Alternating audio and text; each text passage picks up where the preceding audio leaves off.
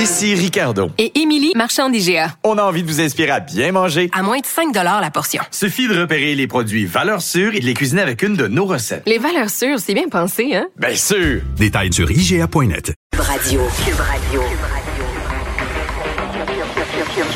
Cube Radio. En direct à LCN.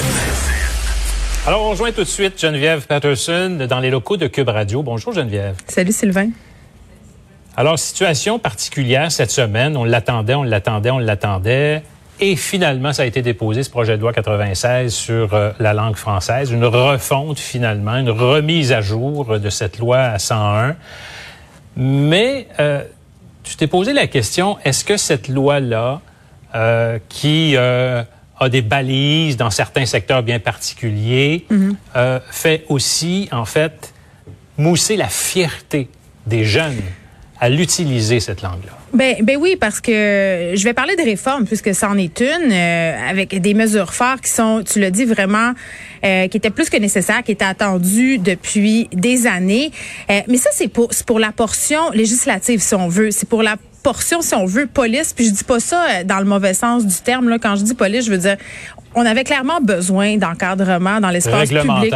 Oui, parce qu'il y, y a clairement un recul de la langue française euh, au Québec. Puis d'ailleurs, il y en a un au Canada, là, parce qu'il faut pas oublier euh, qu'il y a des communautés francophones au Canada et même le gouvernement fédéral maintenant reconnaît qu'il y a un recul du français au Québec et partout euh, dans les autres provinces. Maintenant qu'on a dit ça, euh, puis là, je vais mettre toutes les gants blancs du monde, là, parce que c'est un sujet qui est très, très sensible, la langue française. Euh, moi, je viens d'une génération où c'était pas nécessairement mon combat. Tu comprends? Euh, je suis née en 82, c'était après le premier référendum. Euh, J'ai pas vraiment euh, vécu, si on veut, la menace de l'anglais dans mon quotidien, d'autant plus que moi, je suis originaire du Saguenay-Lac-Saint-Jean. Tu comprends? Donc, j'entendais pas beaucoup euh, parler anglais autour de moi, puis on n'était pas encore dans cette mondialisation. Euh, Internet n'était pas là encore pour nous amener toute Mais cette c'était nationaliste, le lac Saint-Jean. ah oui, très nationaliste, mais, mais je, Très, je me sentais pas menacée dans, dans, dans mon, dans mon identité Ouais. francophone. Mais puis longtemps, j'ai trouvé que le, le, le combat pour le français, c'était peut-être le combat d'une génération qui me précédait, puis je le regrette aujourd'hui.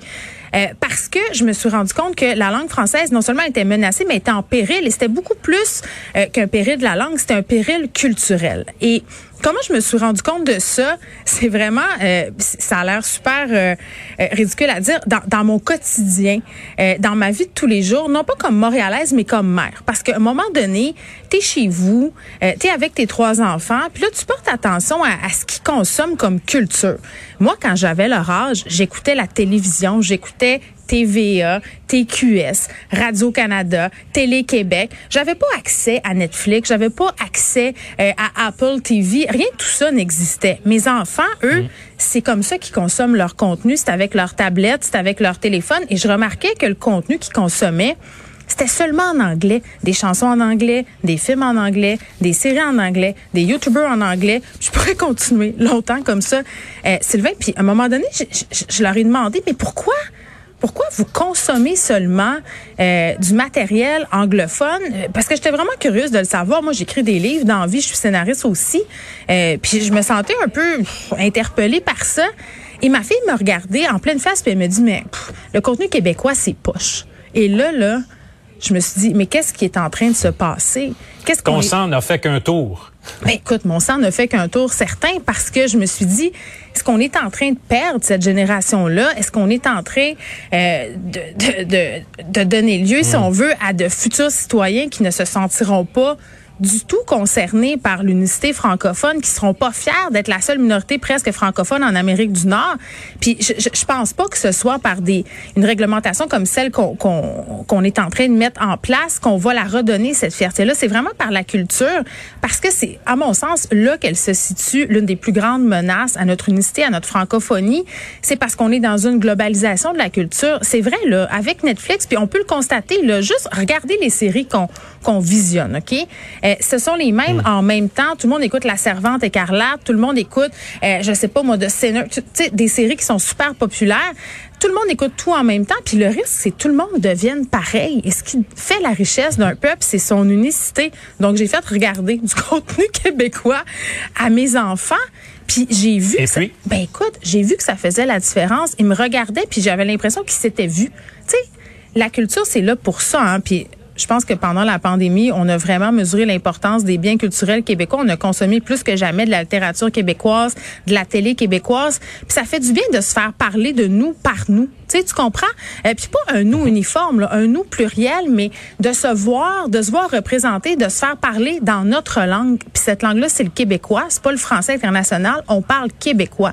Et c'est fondamental qu'on redonne cette fierté-là aux enfants, qu'on leur fasse lire des livres québécois à l'école, qu'on les rende fiers de parler français. Et ça commence par la maison. C'est plate à dire, mais c'est là le point de départ pour allumer cette étincelle-là qui vont faire, qui vont avoir euh, oui l'impératif de la défendre leur culture et de, et de se tenir debout face, si on veut, ben je vais pas dire l'envahisseur parce que c'est pas ça, mais face à cette mer d'anglais qui nous entoure quand même, tu sais.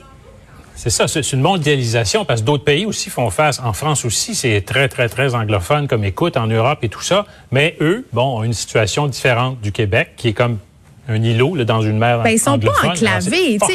Tu donnes l'exemple des Français, je trouve ça, intéressant. Les Français ont beaucoup, utilisent beaucoup des mots anglais euh, quand, quand ils parlent. Puis ça, ça nous, nous ben, ça nous agace un peu, mais en même temps, leur français est pas aussi menacé que le nôtre. Et moi, ce que je trouve euh, vraiment inquiétant, c'est que nous, la syntaxe anglophone, elle est présente dans notre français. Euh, les jeunes, souvent, parlent en anglais entre eux autres. Quand on est entre francophones puis un anglophone, on switch tout de suite à l'anglais, tout de suite, tout de suite. Puis des fois, c'est rendu que je me rends compte qu'il y a des mots qui me viennent à prime abord en anglais. Et ça, c'est la colonisation de l'esprit. Là, c'est là où on veut pas aller. Donc, il faut faire attention parce que ça nous guette puis c'est inconscient. Apprendre la fierté de notre langue. Oui. Merci, Geneviève. Merci.